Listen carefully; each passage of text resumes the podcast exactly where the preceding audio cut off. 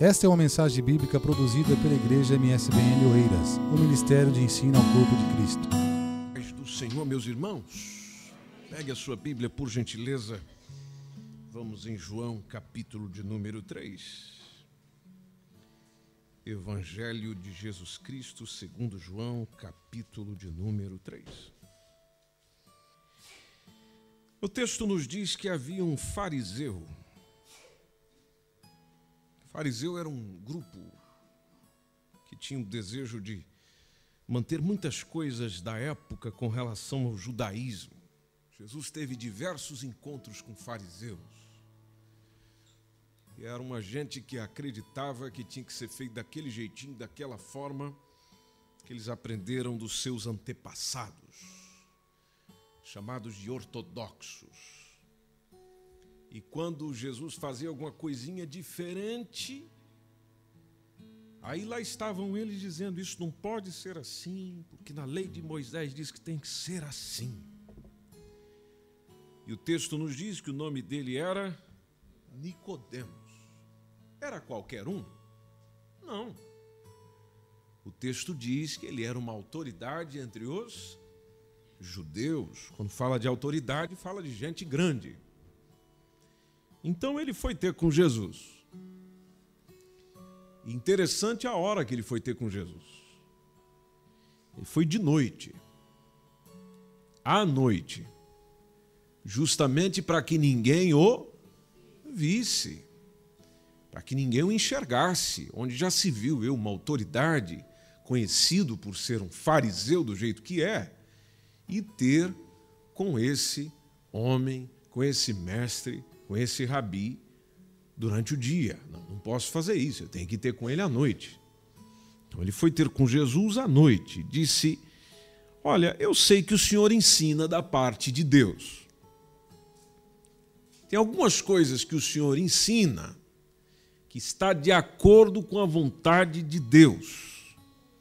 Outra coisa, tem algumas coisinhas por aí que só alguém que Deus, se Deus estiver com ele, é capaz de fazer. E o Senhor faz. E o Senhor faz. Eu sei que o teu ensino vem de Deus. Eu sei que o que o Senhor faz vem de Deus. Aí Jesus já cortou o indivíduo.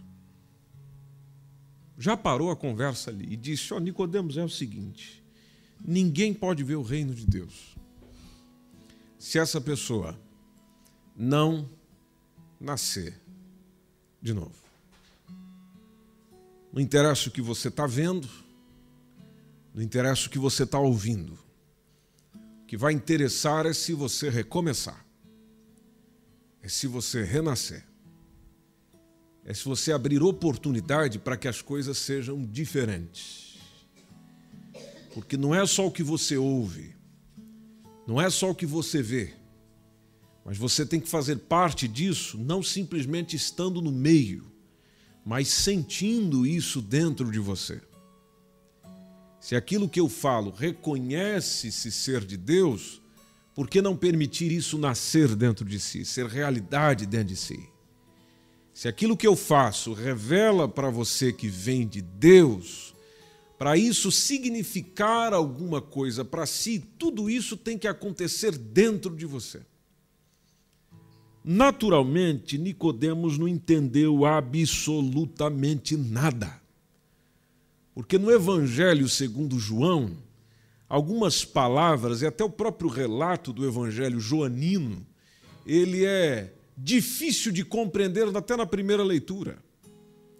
Isso tem muita gente que está até hoje se batendo para entender o Evangelho segundo João. Não tem dificuldade com Mateus, não tem dificuldade com Marcos, não tem dificuldade com Lucas, mas eu tenho dificuldade com João entender o Evangelho segundo João, porque as afirmativas de Cristo no Evangelho segundo João têm uma perspectiva totalmente diferenciada dos três primeiros evangelhos.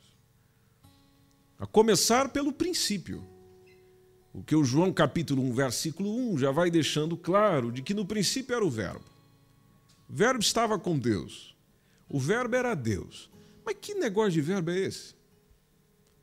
O indivíduo já começa a conversa falando disso.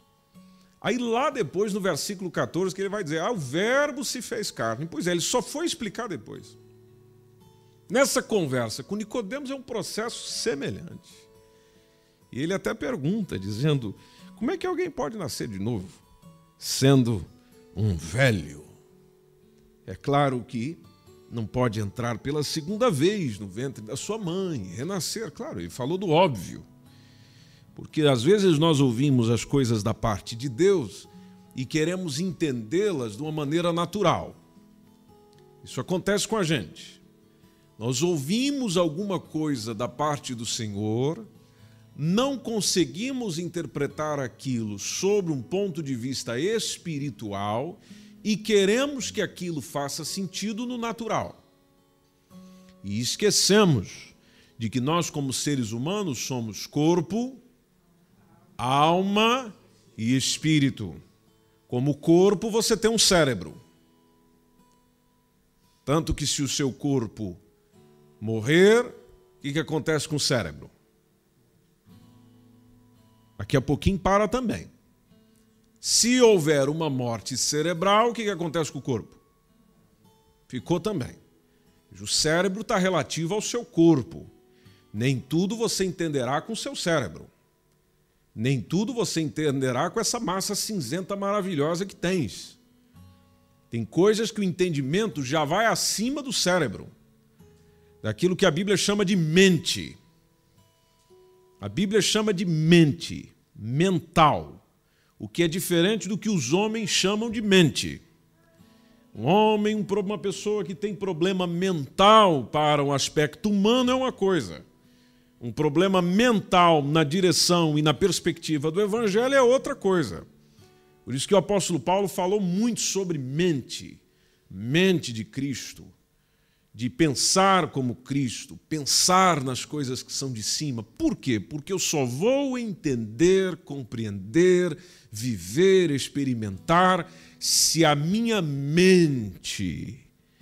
E outro aspecto do espírito, que é chamado também de consciência, a minha mente, a minha consciência estiver pautada naquele que a criou. E quem a criou, criou também o cérebro, mas também criou esses atributos da alma e do espírito, a mente, o seu intelecto, a sua consciência. Logo, tem coisas que só fazem sentido se eu olhar para aquela situação, aquilo que eu sinto, aquilo que eu vivo, sobre um olhar espiritual. O Nicodemos diz: "Não tem como, Jesus. Eu já estou velho, mas Nicodemos, o teu olhar ainda está reduzido no natural. Eu não estou a falar dessas coisas. Eu estou a falar de nascer de novo, não no natural. Isso é impossível. Não tem reencarnação. Hebreus 9, 27 deixa claro que o homem está ordenado morrer quantas vezes? Uma só vez. Depois disso vem o quê? Depois disso é juízo, não tem reencarnação, não tem começar de novo. Ah, se eu fizer coisas bonitinhas agora, quando eu retornar, eu terei uma melhor vida. Ah, eu estou vivendo isso que eu estou vivendo por causa daquilo que eu fiz nas minhas vidas passadas. Mentira do diabo. Você é só um e está a ter a oportunidade de viver agora. Você teve um começo, mas não terá fim. A vida prossegue. Logo, dentro de tudo isso que Jesus está mostrando para Nicodemos, é um nascer de novo, não no aspecto natural, é um nascer de novo no aspecto espiritual. Porque você precisa entender, Nicodemos, que no princípio as coisas não eram para ser assim. No princípio eu criei o homem e a mulher para nós vivermos em plena unidade, em plena comunhão. Eu com ele, ele comigo eu nele e ele em mim. Mas aí, Nicodemos, o Adão e Eva decidiram tomar uma decisão de caminhar com os próprios pés. Decidiram seguir carreira solo. Acharam que teriam sucesso sozinhos. E eles desobedeceram no comando. Eles desobedeceram uma ordem. Toda desobediência tem consequência. A desobediência trouxe o pecado, trouxe a transgressão. A desobediência trouxe a morte, porque a morte entrou no mundo por causa do pecado. Hoje as pessoas são doentes por causa do pecado. Hoje você sente essa dificuldade de viver bem e em paz por causa do pecado. Veja que é um conflito dentro de si, constantemente. Precisamente você que deseja agradar a Deus, onde um lado seu te inclina para as coisas que você quer fazer, outro lado inclina para as coisas que você não quer fazer, aquele conflito, aquela guerra, aquela batalha que só vai encerrar o dia que Jesus vier nos buscar ou o dia que nós morrermos. Até lá esse conflito é intenso, é constante. Pois bem, onde começou esse negócio? Começou em Gênesis 3. Ali Nicodemos, o homem morreu. Ali a mulher morreu. Ali o que, que aconteceu? Morreu para quem? Morreu para Deus, distanciou de Deus, foi para longe de Deus, buscou as suas próprias coisas, suas próprias vontades Houve uma participação do diabo ali, porque o diabo só quer nos inclinar para as coisas dele, nunca para as coisas de Deus. Jesus falou isso quando ministrou sobre Pedro, dizendo: Olha, você só quer as coisas do homem e não as coisas de Deus. Logo, é natural que ele nos incline para isso, nos conduza para isso, porque o prazer do diabo é nos ver longe de Deus então, tudo que ele puder fazer para te afastar, para te levar para longe, para te deixar lá distante, de forma que você chega até pensar dizendo: Deus não se importa comigo, Deus não quer nada comigo. Que Deus? Que existe Deus coisa alguma? Ele está no lucro quando a gente tem esse pensamento, quando a gente tem essa convicção, porque ele faz da nossa vida o que ele bem quiser fazer. Logo, a pessoa está morta no sentido de distante de Deus e a velha natureza está habitando no seu interior e dominando a sua mente, o seu coração, a sua consciência, dominando tudo. De forma que a consciência fica até cauterizada, onde você não, não sente mais nenhum prazer nas coisas de Deus, apenas sente prazer nas coisas mundanas. Isso é que acontece quando a gente está longe dele. Mas como é que eu faço para me aproximar dele? Aí lá está a mensagem de Jesus. É necessário nascer de novo. É necessário nascer de novo. Interessante, o versículo 3 que você leu, está Jesus dizendo: ninguém pode ver o reino. Ninguém pode ver o reino. E depois no versículo de número 5, Jesus diz: ninguém pode entrar no reino. Ver um ambiente, um lugar bonito, um lugar agradável é totalmente diferente de entrar nele. Pergunta isso para Moisés um dia. Moisés, por causa de um momento, de uma vacilada, perdeu a oportunidade de entrar. Mas Deus deu a ele o privilégio de ver. Tem coisas que você só vai conseguir ver se nascer de novo. Tem coisas que você só vai conseguir entrar se nascer de novo. Por meio do quê? Por meio da água. E aqui se refere ao batismo. Batismo tem a ver com a conversão. Quando eu me batizo, quando eu vou às águas batismais, eu estou dizendo: morri para a minha velha natureza e estou nascendo de volta para Deus. É uma evidência da minha decisão, é minha confissão pública de fé, mas não apenas isso. É importante nascer de novo no que? No espírito. Porque eu sou corpo, alma e espírito. Longe de Deus, o meu espírito está morto. Longe de Deus, o meu espírito está com problema.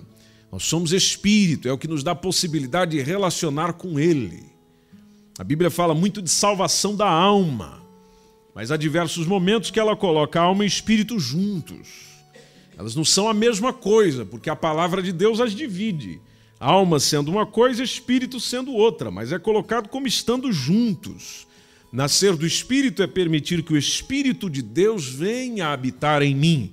E isso só é possível, segundo a palavra do Senhor, quando eu vou para Cristo, recebo a Cristo, quando eu me entrego a Cristo, quando eu me ofereço a Cristo, então o Espírito vem habitar em mim. É por isso que no dia que você recebeu a Cristo como seu único e suficiente Salvador, você se sentiu bem naquele momento.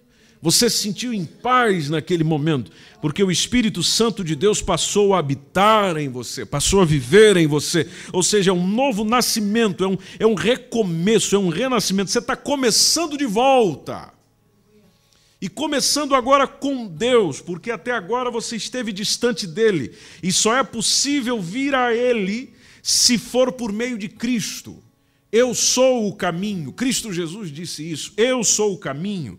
Eu sou a verdade, eu sou a vida e ninguém vem ao Pai se não for por mim.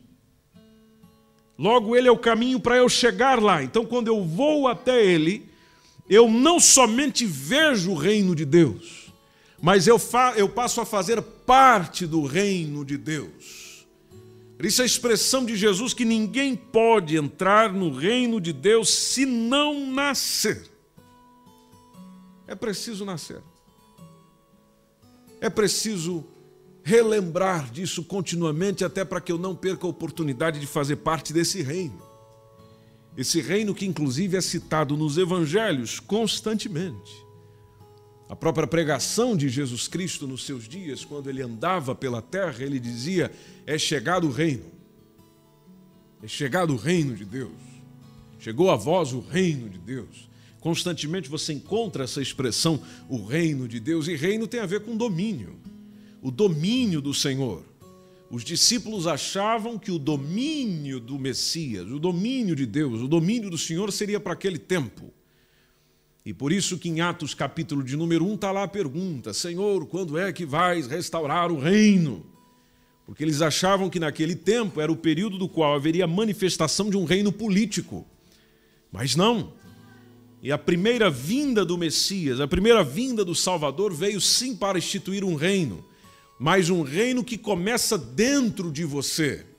Por isso a expressão do Evangelho dizendo que o reino de Deus está entre vós. O reino de Deus está em vós, ou seja, a possibilidade de Deus reinar sobre si. Porque só é possível Deus reinar no seu exterior se ele estiver no seu interior. Por isso que se ele reinar no seu interior, aquilo que acontece ao seu redor é diferente. As respostas são outras. O impacto que o exterior tem na sua vida é outro, porque o seu interior não está dominado pelo que acontece ao seu redor. O seu interior está dominado por Deus pela presença do Espírito Santo. Logo, ele domina a sua mente de maneira que o que acontece no seu exterior não tira a sua paz. É aí onde alguém desfruta da verdadeira paz expressada por Cristo, dizendo: Deixo-vos a minha paz, a minha paz vos dou, e não a dou como o mundo a dá.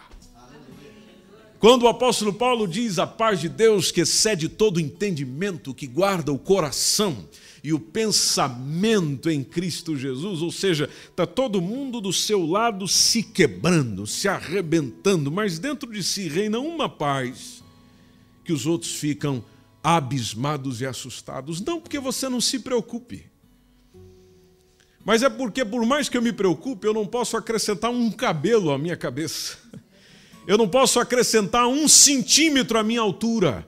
Ou seja, a minha preocupação não move absolutamente nada no sentido de poder resolver algum problema. Não. Por isso que o Evangelho nos chama dizendo para deixar as preocupações diante de Deus, porque Deus é que pode fazer alguma coisa. Eu pouco posso fazer, para não dizer quase nada, principalmente quando se refere às pessoas. Às vezes pensamos que a solução para as pessoas somos nós e esquecemos que a solução para as pessoas é Cristo. Nós achamos que a solução para as pessoas está na política e esquecemos que a solução para as pessoas está em Jesus Cristo. Lembramos e às vezes até defendemos que a solução para as pessoas é ter maior educação. Nós precisamos investir em educação, investir em escola, investir em universidade, investir nas famílias nesse sentido. Não é mal, mas a verdadeira transformação não está na educação, porque uma pessoa com grande nível de educação também é um grande pecador. Aliás, ele até fica melhor para pecar, porque ele sabe mais ainda como pecar e atrapalhar a vida dos outros. Não! A transformação dos homens não está na educação política. Não, não, não tem nada disso. A transformação para o homem e a mulher está onde ele começou, ou seja, em Cristo Jesus, na criação de Deus Foi ele que fez o homem, foi ele que fez a mulher. Ninguém entende melhor você do que aquele que lhe criou. Por isso que quando nós nos sentimos nessa crise existencial, nessa problemática, nessa preocupação, o convite do evangelho é vai ter com ele, porque ele sabe como resolver isso. Deixando a vossa ansiedade diante do Senhor, porque ele tem cuidado de vós. E nós achamos que por mais ansiosos que estejamos, resolveremos alguma coisa. Ninguém pode entrar no reino se não nascer. Depois a conversa flui. Que nasce da carne é carne. Aqui Jesus vai explicando a naturalidade da vida. O que nasce da carne é carne. O que nasce do espírito é espírito. Há um diferencial. Esse nascimento que você já teve há tantos anos, tendo o privilégio de vir ao mundo. Né? Eu sei que tem gente aí que não quer falar a idade, mas tudo bem. É você veio. Você nasceu, você está aí. Nasceu. Mas o nascimento do Espírito é aquele que lhe dá a possibilidade de não somente ver, mas entrar no reino de Deus. Por isso que é uma maior mentira aquele que diz que todos nós somos filhos de Deus. Não, senhor. Não, senhora. João capítulo de número 1 deixa isso muito claro. Só é filho quem vem a Cristo. Se não veio a Cristo, não é filho, é criatura. Criatura está certo em dizer, mas filho, não. Não se surpreenda. Veja o que Jesus disse para ele. Verso 7. Não fiquei surpreendido por eu ter dito para você que é necessário nascer de novo. Aí ele fala: o vento sopra onde quer. Você o escuta mas você não pode dizer de onde ele vem, você não pode dizer para onde ele vai. E assim acontece com todos os nascidos de onde? Do Espírito. E se conseguimos entender esse texto. Jesus pega como exemplo algo que conhecemos bem, principalmente nesses dias aí. Quem sentiu o vento ontem? Pois é, ele soprou onde queria, precisamente na sua orelha. Você o escutou, mas você não sabia de onde ele vinha. Então, você poderia olhar para cima, mas de onde está vindo o vento? Eu só estou sentindo ele, mas eu não sei de onde ele está a vir. Sei de onde ele está a vir. Eu não posso dizer nem de onde ele está a vir e também não sei dizer para onde ele vai. Nós temos hoje a tecnologia que facilita o trabalho da meteorologia. Está vindo uma frente, uma frente fria que vai passar por aqui. Ó, vai passar por aqui. Mas que hora? Não sei. Entre tal e entre tal. Mas não sei exatamente o minuto que vai passar por aqui. A tecnologia favorece muito nesse sentido. Mas o vento não sabe de onde vem, não sabe para onde vai. Lembre-se quando é que Jesus está tendo essa conversa com Nicodemos, né? Não tinha previsão meteorológica. Aí ele falou que assim é com aqueles nascidos do Espírito. Aqui se refere ao, ao direcionamento da sua vida, onde vais recebendo orientações de Deus. Na verdade, você nem sabe sobre o seu amanhã, por mais que você tenha um excelente de um planeamento. Mas como você entregou a sua vida ao Senhor, então já não é mais você quem manda, como você entregou a sua vida a Jesus, então não é mais você que comanda, você entregou todo o controle da sua vida a Ele, então você nem sabe como serão as coisas e nem como acontecerão amanhã. A única coisa que você sabe é que estás bem cuidado por Ele, bem atendido por Ele, bem suprido por Ele e descansa nele, firme nele, entregando o seu caminho ao Senhor, confiando nele que Ele tudo o fará. Quem é que consegue fazer isso? Quem nasceu de novo. Quem realmente tem o Espírito Santo vivendo nele. Nicodemos entendeu, gente? Nicodemos entendeu? Não, talvez ele está que nem você está agora. Ainda está sem entender nada. Verso 9 diz: Como pode ser isso? Como é que isso pode acontecer? Aí lá está Jesus com a sua paciência. E aqui ele dá uma direta e indireta. Você é mestre e não está entendendo o que eu estou te dizendo? Você é mestre em Israel, autoridade em Israel, e você não entende o que eu estou dizendo. Eu te asseguro, Nicodemos, que nós falamos do que conhecemos. Onde eu só posso falar de coisas espirituais conhecendo as coisas espirituais. Eu falo do que conheço. Falamos do que conhecemos e testemunhamos do que vimos. Mas olha lá, lembre-se que nem tudo se vê com olhos naturais. Tem coisas que só poderão ser percebidas com os olhos espirituais, mas mesmo assim vocês não aceitam o nosso testemunho. E aqui eu compreendo o desafio que você tem de compartilhar o evangelho com as pessoas. Porque quando nós vamos partilhar sobre Cristo com as pessoas, nós vamos falar de coisas espirituais. E por mais que você sintetize, por mais que você explique, por mais que você use elementos do dia a dia, coisas que estão ao seu redor para explicar, tem muita gente que ainda não entende. Se você fica preocupado com isso, eu tenho que te dizer um outro texto. Que o Deus deste século cegou o entendimento dos incrédulos para que não lhes resplandeça a luz do Evangelho. Na verdade, quando você vai falar com as pessoas, você precisa lembrar que está a conversar com pessoas cegas espiritualmente falando.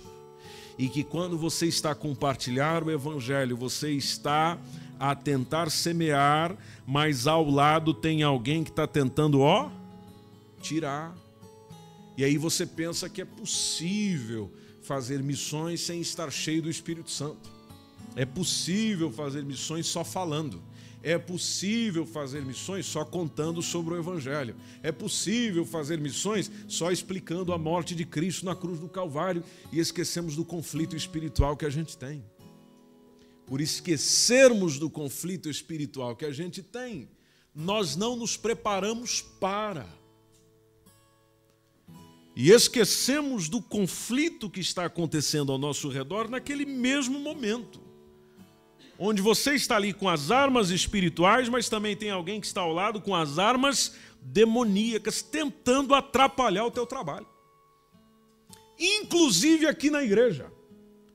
Enquanto eu estou pregando o Evangelho e comentando com você o Evangelho de João, capítulo 3, tem alguém que já está se movimentando para que a hora que você sair daqui, já te diga uma outra conversa, uma outra mentira, um outro negócio, de maneira que a sua conclusão será: aquele pastor não sabe do que está falando.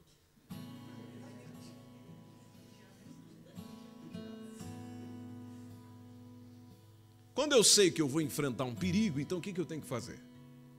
Me prevenir. E como é que você vai se prevenir? Se enchendo da palavra do Senhor. E ele é tão ligeiro que quando ele vir te confrontar, você vai responder com a palavra. Aí o que, que ele vai fazer? Vai com a palavra também. Lembra que ele fez isso com Jesus? Lembra que ele fez isso com Jesus? Jesus o repreendeu. Jesus o repreendeu. E repreendeu com o quê? Está escrito o quê? Lembra lá que na parte final ele exigiu adoração, porque ele quer chegar lá. Exigiu adoração. E está escrito: só o Senhor teu Deus só Ele servirás. Só a Ele servirás. Só a Ele prestarás culto. Só a Ele, só a Ele, só a Ele. Não é outras coisas, é só a Ele. Adoração é só a Ele. Adoração não é a tua família. Tem gente que adora a família mais do que qualquer outra coisa. Adoração não é o dinheiro que você tem. Adoração não é o trabalho que você tem. Adoração não é a pessoa que você é. Tem gente que tem uma autolatria. É o adorar-se a si mesmo. Já passou da autoestima. É autolatria. Eu sou. É mesmo semelhante ao, ao gesto do Cristiano Ronaldo quando marca um gol. É, marca e diz: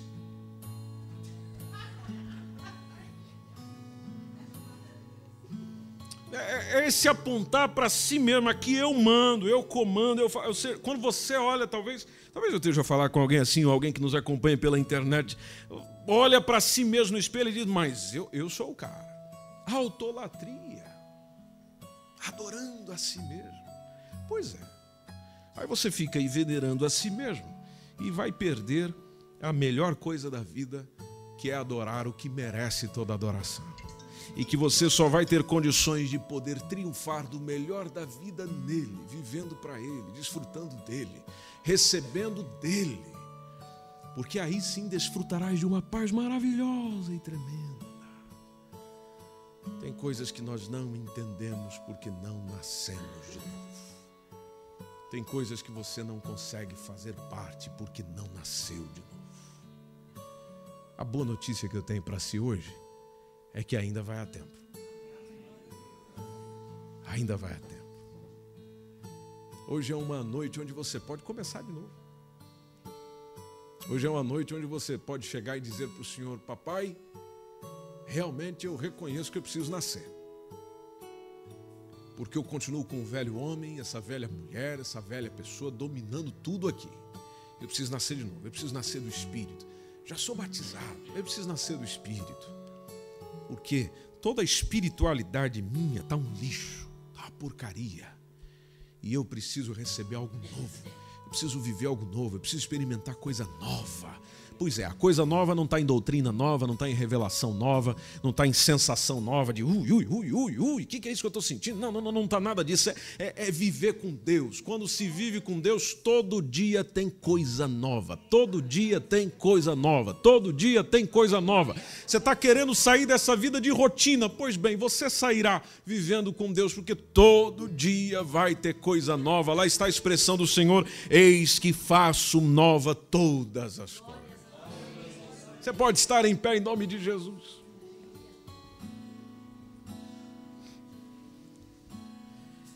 Veja o 12.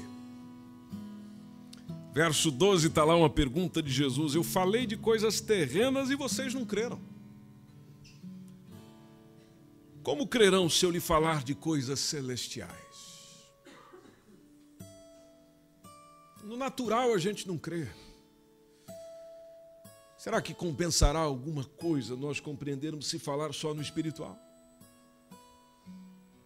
Talvez hoje a sua conclusão seja a mesma de Nicodemos, eu não estou entendendo nada. Mas você vai entender. Se simplesmente você permitir que Deus faça parte da sua história, Deus faça parte da tua vida, Deus faça você nascer de novo, recomeçar e viver. Aí onde você está no seu lugar, gostaria de te convidar a fazer uma oração. E esta oração é no sentido de você, se assim o desejar e assim o quiser, dizer diante de Deus, pelo seu, sua vontade, o seu espírito, com a sua alma, com a sua devoção, de dizer: Senhor, eu quero recomeçar, eu quero nascer de novo, nascer espiritualmente Fisicamente já está resolvido, Senhor. Eu quero é nascer espiritualmente. Eu quero é orar mais, eu quero é buscar mais da tua palavra, eu quero é buscar mais do Senhor, eu quero nascer de novo, nascer de novo, porque eu quero ver e entrar no reino do Senhor. Se você deseja receber isso no nome de Jesus, aí mesmo onde você está, você pode fazer esta oração. Nós vamos orar juntamente com a Jéssica. Jéssica vai conduzir essa oração aqui ao microfone. E nós vamos orar com ela.